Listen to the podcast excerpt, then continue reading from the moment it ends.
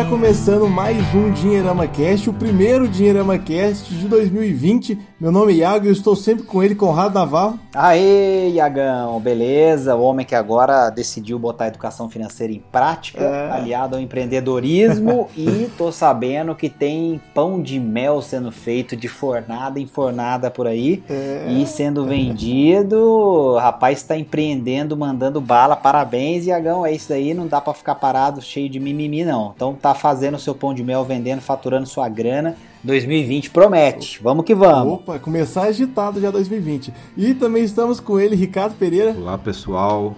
Primeiro programa do ano, né? Tanta coisa bacana aí que aconteceu em 2019. Agora a gente entrando com o pé direito em 2020 muita novidade, muita é, conversa interessante aí sobre o que vai acontecer no Brasil e no mundo sobre aspecto político, financeiro, econômico e a gente está aqui para conversar sobre isso hoje. Opa, e é o, o Rick acabou de dar um spoiler sobre o programa, a gente falar sobre justamente a, a, as nossas expectativas para o ano, né? Como vai ser os investimentos, como vai ser em relação ao mercado.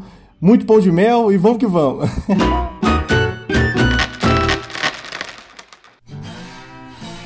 É legal essa, esse comentário inicial falando muito pão de mel e tal, porque o ano, Iago, com certeza vai ser um ano de é, uma continuidade na tentativa de é, desenroscar um pouco das coisas que acabam complicando, é, em parte, essa coisa de empreender no Brasil. Então, o nosso exemplo do pão de mel ele vem muito a calhar para a gente fazer essa primeira observação. E nesse aspecto eu lembro de duas coisas importantes que estão aí na agenda econômica e que, segundo o ministro Paulo Guedes, que voltou de férias aí nas, na segunda semana de janeiro já agitado, dizendo que é, encaminha aí os textos principais ou as alterações a alguns textos que já estão sendo trabalhados é, pelos deputados envolvendo reforma tributária. Então, muita gente achando que pode aparecer aí em algum momento é, a união dos tributos e aí o surgimento de um imposto é, de valor agregado, né, o famoso IVA que já existe em muitos lugares do mundo, seria uma alíquota só,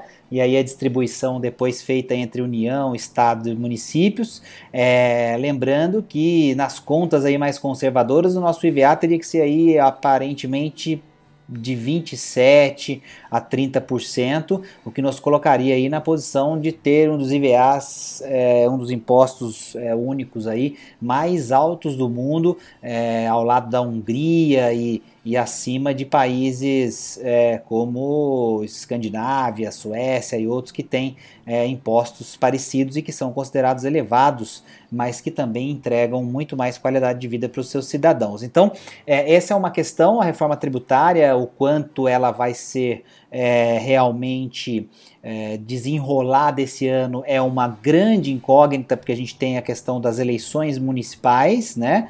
E, e aí isso, de certa forma, trava bastante o andamento das coisas em todas as uh, esferas. É, que envolvem governo, porque aí você tem a questão de agenda política, é, enfim, um monte de coisas nesse sentido. Eu falei da reforma tributária e a outra seria a reforma administrativa, que também, segundo Paulo Guedes, será encaminhada e a ideia é realmente criar mecanismos para desinchar um pouco a máquina pública. Essas duas reformas são essenciais, é, de certa forma, para que a gente possa continuar avançando no crescimento econômico. E aí abro meu comentário fazendo esse parêntese sobre essas duas reformas. A gente vai voltar a falar um pouquinho mais delas. E aí tem a questão de indicadores, inflação, juros, etc. Jogo a bola para o Rick para ele falar um pouquinho Bom, também. Bacana, Conrado, sua primeira intervenção.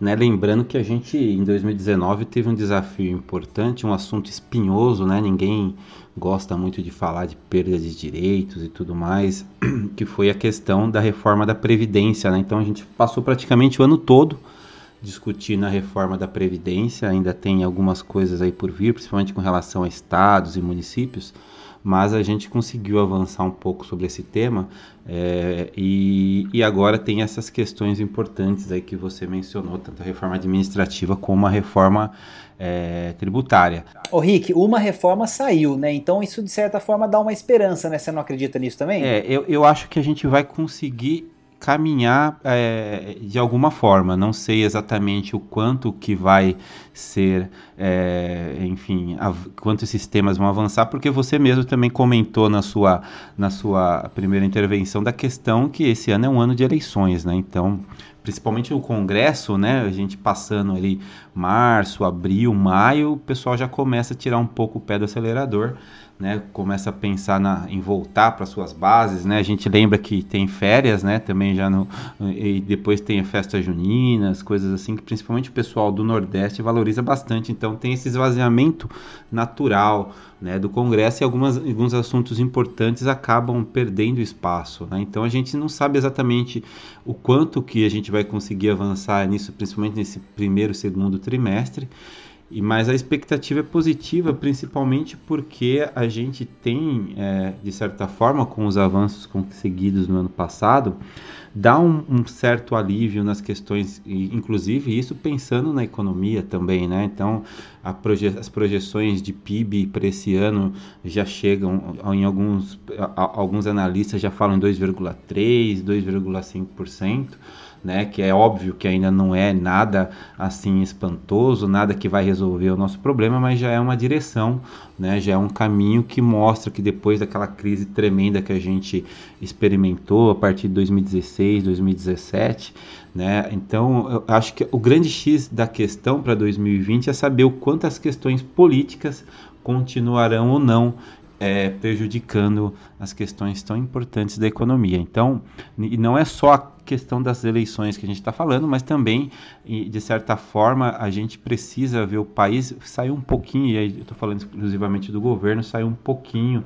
né, das crises políticas que vão e mexem, aparecem por aí. E algumas vezes a gente percebe que sim, é um pouco de exagero, a gente percebe que existe até um um, um, olhar um pouco diferenciado com relação a isso por parte de algumas de alguns segmentos da imprensa, principalmente, mas também de certa forma eu acho que em alguns momentos o governo acaba perdendo e, e entrando em algumas crises de forma até é, ingênua, não diria ingênua, mas de, de certa forma até alimentando um pouco mais a crise. Então eu acho que em 2020 a gente passa muito por isso, por resolver algumas questões políticas e ver é, assuntos importantes ganharem destaque. O, o Iagão, o Rick, deixa eu só fazer um complemento de talvez algumas informações bem rápidas e básicas que possam alimentar as próximas dúvidas do Iago e, e a galera que está nos ouvindo também.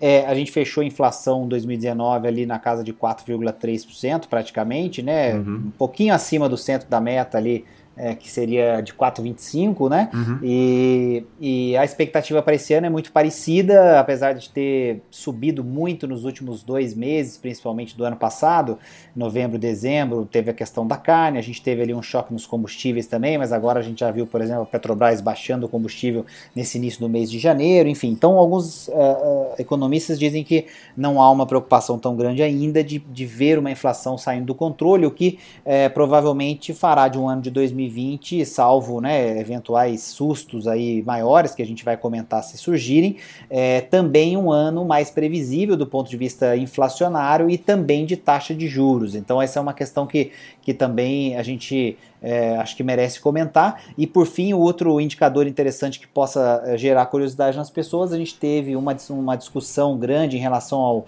ao aumento do salário mínimo, ia não ia entregar a inflação. Aí o Paulo Guedes voltou das férias dizendo: não, fica tranquilo que vai corrigir a inflação sim. E aí o número oficial atualizado, que vale a partir de fevereiro, então é de R$ 1.045, R$ 1.045, o que ultrapassa o INPC, principal indicador que geralmente costuma ser utilizado para poder fazer a correção do salário mínimo. Então esse é um outro ponto que estava polemizado também aí na virada de ano e que agora é, na volta do Paulo Guedes foi resolvido. Só lançando um pouco dessas variáveis, porque aí ao longo das dúvidas a gente também vai aproveitando, pegando elas e linkando com as nossas opiniões. Eu, eu, vejo muito, não sei se vocês estão é, acompanhando também, mas muitos cavaleiros do apocalipse aí em relação ao mercado e economia, tanto do Brasil, tanto também mundial. E, e muito se fala também agora recente no caso da possível guerra aí entre Estados Unidos e Irã. É, é, já tem um tempo, né? Mas essa questão da carne inflacionada e tal. E muitas pessoas já estão prevendo assim, é, prevendo o caos total aqui no Brasil, que a bolsa vai retornar, que vai cair, todo mundo estava otimista, co começar a, a tomar cuidado com os tipos de investimentos que eles estão fazendo. Como vocês imaginam, como vocês veem esse cenário, é, até na visão, respondendo um pouco dessa visão apocalíptica que muitas pessoas aí de mercado estão é, propagando por aí, colocando até medo das pessoas que às vezes querem começar a investir. É, eu acho que tem um pouco de é, profissão cavaleiro do apocalipse, né? Então acho que essas pessoas, a gente pode estar tá, é, no melhor momento do país e elas vão estar tá dizendo, olha, em algum momento vai é, mudar tudo e o cenário vai ser outro, né? E, e, e enfim, acho que é, estão no papel delas de fazer, é, de emitir essa opinião, é, e a gente, obviamente, tem que respeitar, mas entender que é, realmente a única certeza que a gente tem em relação aos mercados de risco é que eles vão, em algum momento, colapsar, né? Então é, você não, não foge desse cenário de retração quando você investe ou pensa em fazer alguma coisa que envolve risco. Então isso significa investir na bolsa de valores, abrir o seu próprio negócio, é, enfim, é, ser sócio de alguém numa, numa empreitada, numa empresa. Todos estão sujeitos a essa única certeza que é de que você vai viver ciclos. E esses ciclos muitas vezes podem ser mais curtos, mais longos, mais brandos ou mais severos. Então, essa pessoa que está dizendo que a gente vai passar por uma crise, com certeza acertou o comentário dela. Agora, se você perguntar para ela quando essa crise vai acontecer exatamente e ela cravar essa data, e aí a resposta para ela precisa ser: ok, então eu quero ver você colocar o seu patrimônio exatamente onde a sua boca está e ficar vendido exatamente no momento em que você acha que o crash vai chegar. E aí você vai ganhar muito dinheiro com isso e eu provavelmente vou perder. E aí o que acontece? A maioria sai correndo e não volta mais. Então eu acho que assim, o interessante dessa história toda é que é, nós vivemos uma crise severa, o Brasil se recupera lentamente daquela fase é, absolutamente grotesca da nossa história. A gente teve literalmente uma década perdida, mais uma década perdida, dentre outras que a gente já teve na nossa história. E a recuperação ela não vai ser rápida e ela não vai ser necessariamente é, é, acelerada. Né? Uma coisa é ser rápida, você começar a ver logo os sinais, e a outra coisa é você ver crescimentos expressivos acelerados. É, eu acredito que isso não vai acontecer mesmo. É, é você tem que é, formar as bases necessárias para que esse crescimento possa ser sustentado e não seja apenas um voo de galinha. Então eu acho que nesse aspecto, Iago, vou, vou ser mais objetivo para passar a bola para o Rick, eu acho que assim, as pessoas precisam entender o que é risco, né? E aí é, aceitar ou não é, correr mais risco vai depender desse perfil e da característica de cada um, e ao mesmo tempo entender que as coisas realmente são cíclicas e que se a gente viveu uma década perdida, é, a gente acertando uma coisa ou outra, a gente pode viver alguns anos de crescimento de um pouco mais de calmaria. Agora, fatores externos são importantes, é, situações que a gente não controla é, são importantes. A gente viu ano passado o dólar ficando sempre acima dos quatro reais, enfim, dando um, é, um pouco de trabalho, assim, entre aspas, para que a gente pudesse entender o que estava acontecendo. Então, obviamente que nós não somos uma ilha, né? Mas o contexto de América Latina, na minha visão, e vou encerrar com esse comentário, ele é muito favorável ao Brasil. A gente tem situações muito complicadas acontecendo em países é, vizinhos e isso gera para nós, se a gente acertar uma coisa ou outra, oportunidades oportunidades interessantes pelo tamanho do Brasil, pela riqueza existente no Brasil e pela uh, longa possibilidade de crescer é, aspectos como produtividade, como formalidade nos trabalhos, né, a formalizar mais pessoas, é, enfim, o próprio mercado de risco no Brasil comparado com outras economias ele é muito pouco desenvolvido. Então, eu acho que são mais oportunidades do que adversidades, mas tudo pode mudar é, é muito rápido, mas eu tô. É, eu faço um comentário mais no sentido de que é, assim, a gente no Brasil passou por uma crise, por um bom período de crise, né? Sei lá, se a gente for voltar a rebobinar um pouco a fita, a gente vai lembrar de 2013, dos protestos, né, um pouco antes da Copa do Mundo de 2014. Eu acho que dali para cá a gente veio ladeira abaixo, né? Não sei se o Conrado concorda comigo, mesmo assim não tendo, vamos dizer, uma crise sobre os números econômicos de fato, né? A gente viveu um ambiente assim conturbado, né? Então, quer dizer, a gente tinha aquela percepção de que alguma coisa não estava bem, as questões políticas ganharam cada vez mais força e o ambiente ficou até bem dividido com relação a isso, né? Mas se a gente, a, a análise quando a gente para e olha o resto do mundo, é, foi um momento importante de crescimento, né? Então, se a gente for pensar desde que 2010 para cá, o mundo como um todo é, cresceu bastante. Alguns países, como os Estados Unidos, agora vivem um momento com o presidente Trump de, na questão política bastante é, satisfatório do ponto de vista de emprego, crescimento até. Então, é, é são aí pelo menos 10 anos de crescimento mundial, né, de, enfim, de que as coisas caminham bem. Então, não é, é assim, não seria um exercício de futurologia apenas dizer que a gente está prestes a ter um momento de crise. Eu acho que realmente é bem por aí. Infelizmente o Brasil chegou no final da festa, né? Por um monte, por essas questões que a gente está comentando agora. Eu acho que o principal nesse momento talvez seja estarmos preparados para quando essa crise chegar, tanto a gente como, né, como pessoa física, como o próprio governo, né? E acho que é por isso é fundamental a gente aquele assunto que a gente falou na, na nossa primeira intervenção das reformas, né, acho que é importante a gente conseguir avançar nesses assuntos para quando a crise chegar, e ela vai chegar, a gente ter como, é, como enfim, ultrapassar ela sem com o menor dano possível. Então, a gente precisa correr bastante com relação a, a deixar o, o, Estado menos inchado, deixar o país mais competitivo, né, fortalecer aí a, a, a questão tributária também, que é, eu acho que esse é um dos pontos mais assim é, importantes né, para a gente poder avançar como nação, porque é, não é nem a questão de pagar muito imposto, mas principalmente por não ver esse retorno é, sobre esse imposto pago. Então a crise vai chegar, os cavaleiros do Apocalipse dessa vez parecem ter razão, tenha realmente essa dúvida que o Conrado bem pontuou, de que é muito difícil você falar, ah, vai ser daqui a seis meses, vai ser daqui a três meses vai ser daqui a um ano, mas ela tá, enfim, já tem alguns aspectos, já tem alguns dados que mostram que a gente vai passar por um momento assim.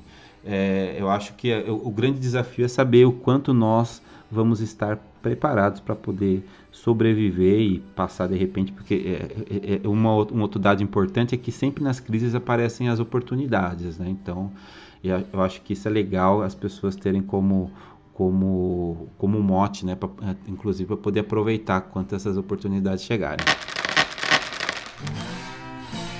Até um ponto legal que você está comentando é em relação a, a, a. gente não sabe exatamente é, quando uma crise chega, mas tem a certeza que sempre tem os ciclos né, de altos e baixos, então vai chegar. Como que a gente se prepara então nesse aspecto? Porque a gente, tá, a gente vive num mundo é, a gente vive no, no, como falei, num mundo bem otimista, onde que as coisas estão subindo, a bolsa está batendo recordes de valores. Como que engolir esse entusiasmo e virar, não, vou me preparar aqui para uma eventual crise chegando? A pergunta ela é tão fácil e tão difícil ao mesmo tempo quanto a resposta que eu vou oferecer agora. É, você se prepara para os tempos de tempestade, de crise, quando as coisas vão bem. Então é aquilo.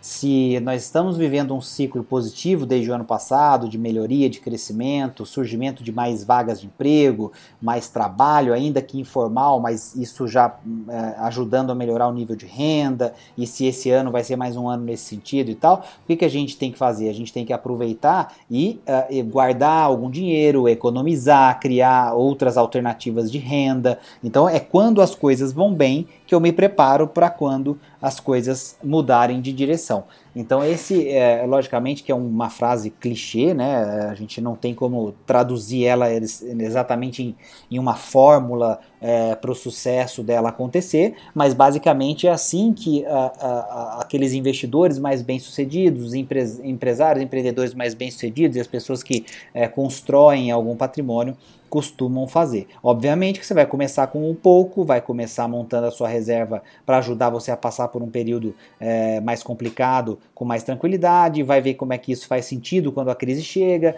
e esses é, é, momentos vão alimentando em você essa, vamos dizer, essa visão de que você precisa fazer isso não só uma vez, mas fazer isso como uma filosofia de vida. Então, eu acho que dentro desse cenário em que a gente tem euforia, tem é, retornos mais elevados e tem é, oportunidades e possibilidades surgindo, o que, que a gente tem que fazer? Aproveitar esse momento para também separar é, e ter algum patrimônio para que a gente possa usar quando a gente não tiver oportunidade nenhuma de gerar renda ou de fazer como a gente fazia quando as coisas iam muito bem. No nosso país, isso ainda, e essa é uma opinião pessoal, né, minha, é, isso ainda é possível, né, se a gente considerar outros lugares em que é, as economias é, já foram muito mais interessantes do que agora, casos como, por exemplo, da Argentina, casos como da Venezuela, é, enfim, é, casos como da Bolívia. Você tem vários lugares é, que antigamente tinham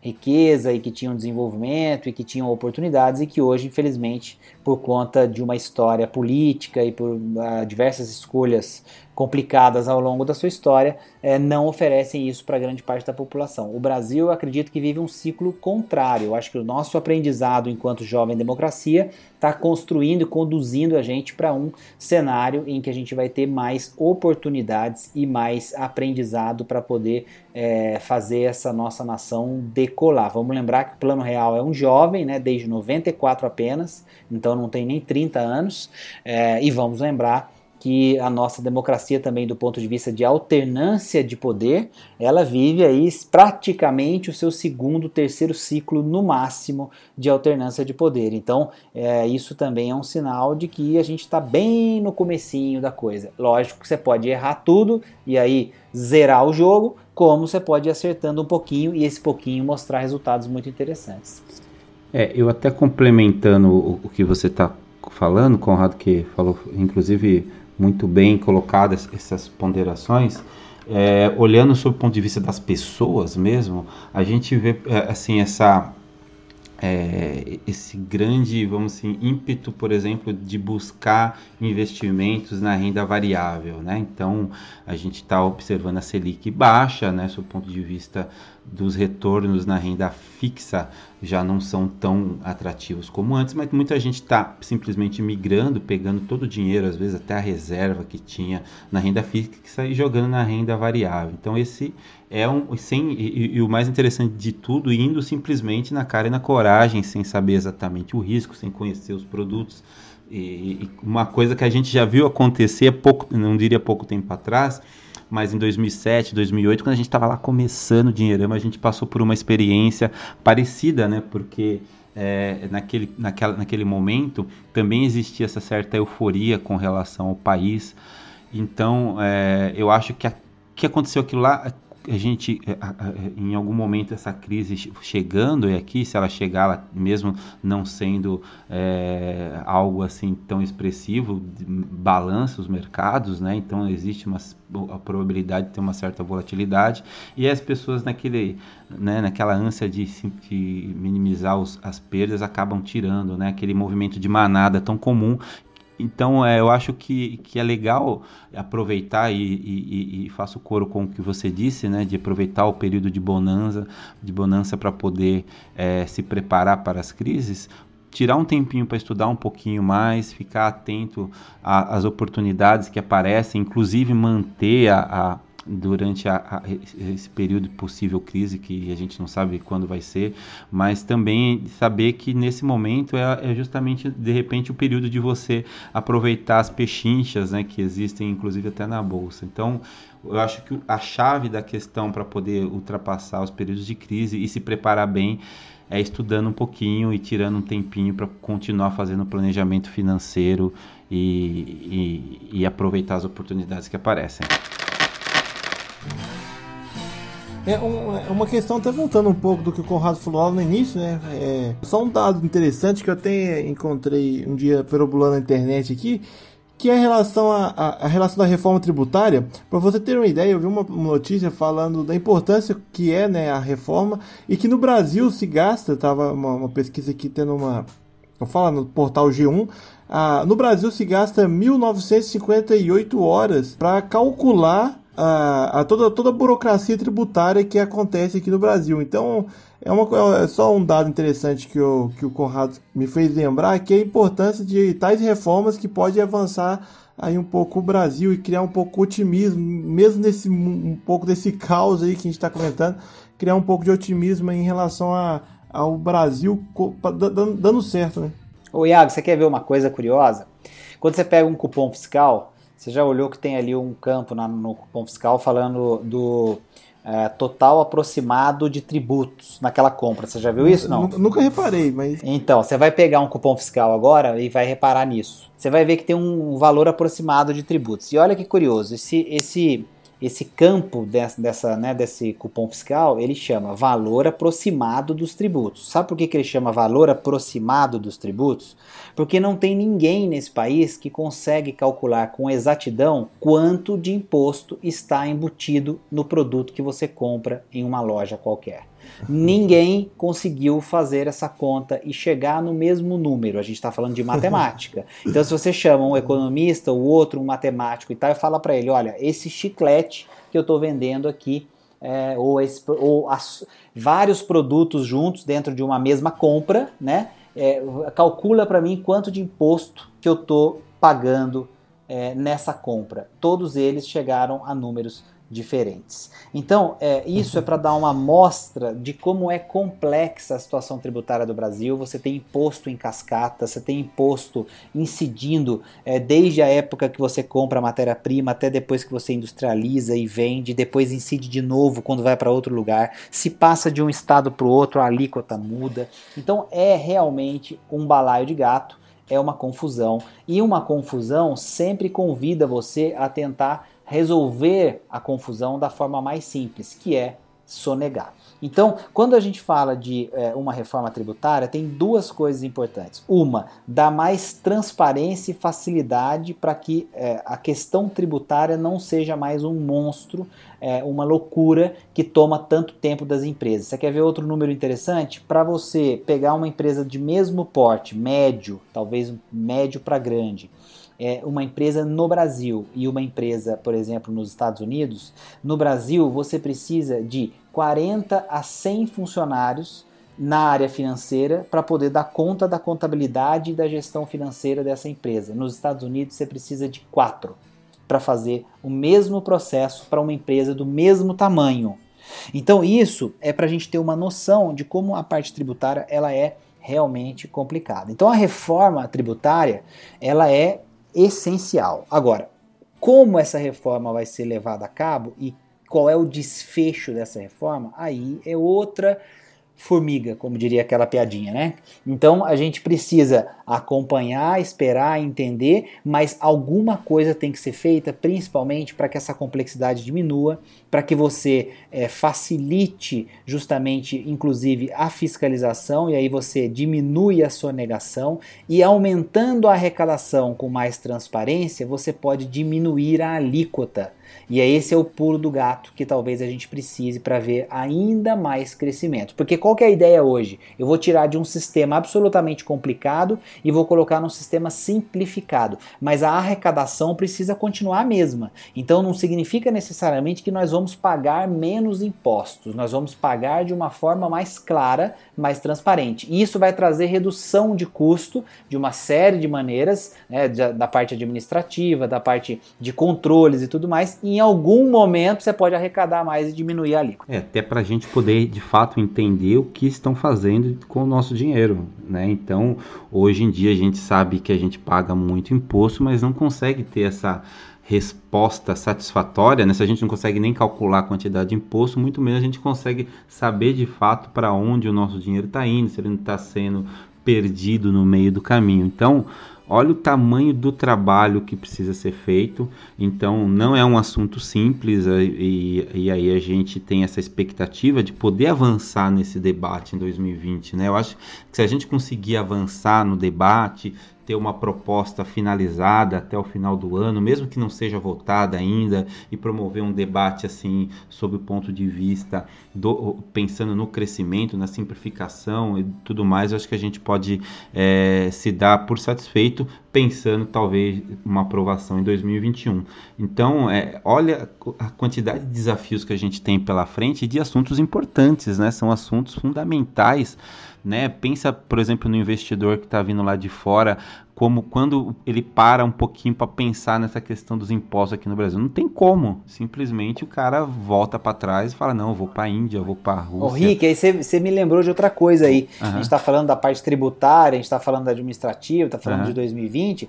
O cara para vir para cá tem um outro, uma, um outro bicho maluco que chama-se insegurança jurídica. Insegurança jurídica, pois e é. aí é outra situação que a gente tem que resolver, porque é, você vê, a Sem coisa vai, a coisa, né? Aí você teve o juiz de garantia que, que não era para estar tá lá e aí de repente entrou lá, aí o STF falou que agora só em julho, porque é. também não sabe o que fazer com aquilo. Aí você tem, com coisas mais simples, o seguro obrigatório, o DPVAT, que o presidente havia cancelado, porque voltou, havia indícios de, de, uhum. de, desvio de dinheiro, um monte de coisas que aconteceram, isso foi está sendo mostrado. Aí voltou, aí foi no STF, o STF tirou, é, voltou para o outro valor, agora depois reconheceu que não, que pode ser o valor mais baixo. Quer dizer, a gente então, não assim, sabe o que vai acontecer amanhã, né? Exatamente. Imagina então, assim, é, daqui, sei lá, um tipo, ano, cinco anos que é o tá quase Tá quase assim, né? A, a, o seu chefe, alguém perguntando, olha, vai dar pra fazer esse negócio pra, pra semana que vem? E aí você responder assim, peraí, eu preciso consultar o STF pra ver se vai dar certo.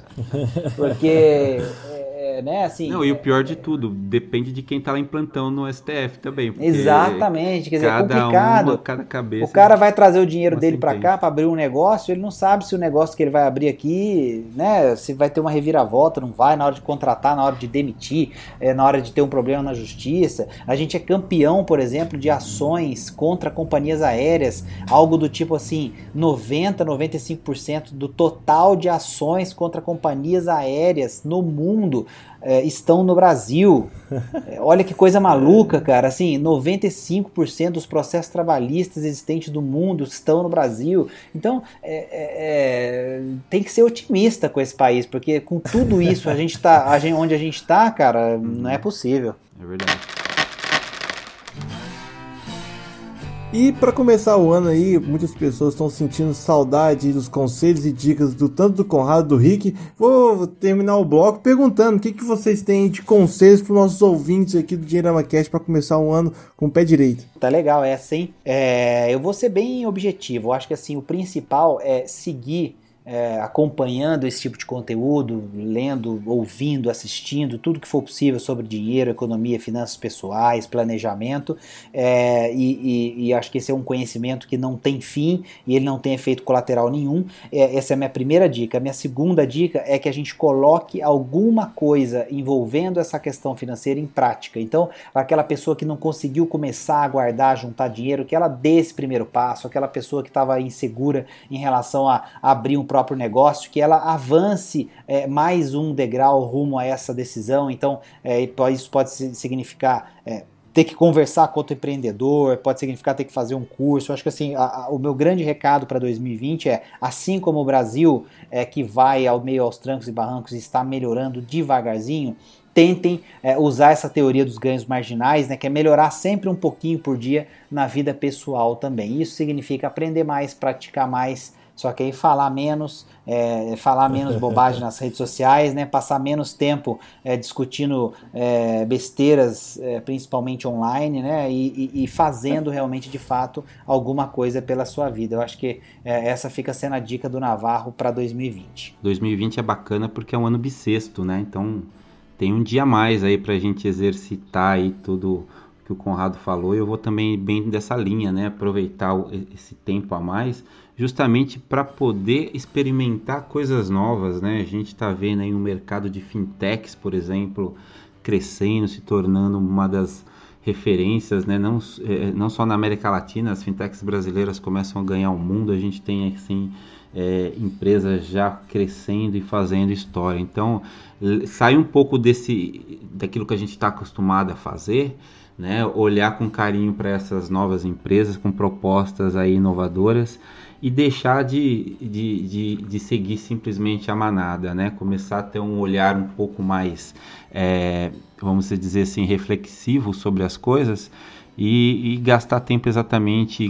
tempo e esforço naquilo que vai te fazer mais feliz, naquilo que vai te trazer mais retorno, né? Deixar de pagar tantos serviços que não utiliza, deixar de fazer aquelas coisas que você faz simplesmente porque é obrigado e começar a olhar o mundo de uma forma diferente. Eu acho que se a gente conseguir fazer isso em 2020, vai ser bem legal.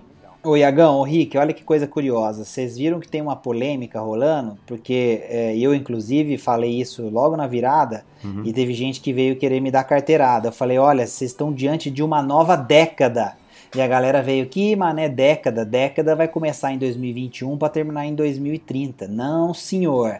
Década começa no ano zero, conforme padronização da norma internacional de representação uhum. de data e hora da chamada Organização Internacional de Padronização. Se vocês quiserem pesquisar tudo isso que eu estou falando, vocês pesquisem, mas o fato é que nós estamos diante de uma nova década e ela não pode pode ser mais uma década perdida pelo uhum. amor de Deus. E quem diria que a gente estaria nos anos 20, né? É uma coisa, pois é. coisa louca. Né? Então, é uma década e é. é década dos anos 20 e, pelo amor de Deus, uhum. chega de década perdida, né? Pois é. Opa, é. E se eu, se eu puder dar aqui uma dica, é comprar o meu pão de mel, quem é de Divinópolis aí. ah, boa, vai começar, boa, vai boa. começar o ano 2020 Mais doce. aí. Mas agora, é, agora, eu vou, agora eu vou jogar de volta para você. Tem página para você vender? Senão você já podia falar. Acesse aí www.pãodemel.iagão.com.br. Não existe essa página ainda, mas então fica ligado. Segue no Instagram, né? Me é, Instagram. Qual, qual, que é? Qual que é? Arroba?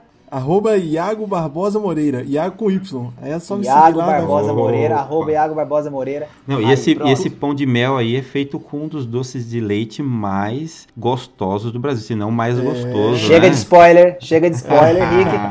Pra dez galera ir lá. Dez... É, então não vou deixar, não vou deixar o pra pessoal. Pra galera ir lá no, no arroba é. Iago Barbosa, Barbosa Moreira. Moreira. Não, e até falar, o pessoal fazer o pedido, depois manda pra gente no, no, nas nossas redes sociais comentando se é bom mesmo, né? Porque até agora, é. né, Conrado, a gente só ouviu falar do pão de mel. É. Né? Não, vi, não vi nem o cheiro ainda. É.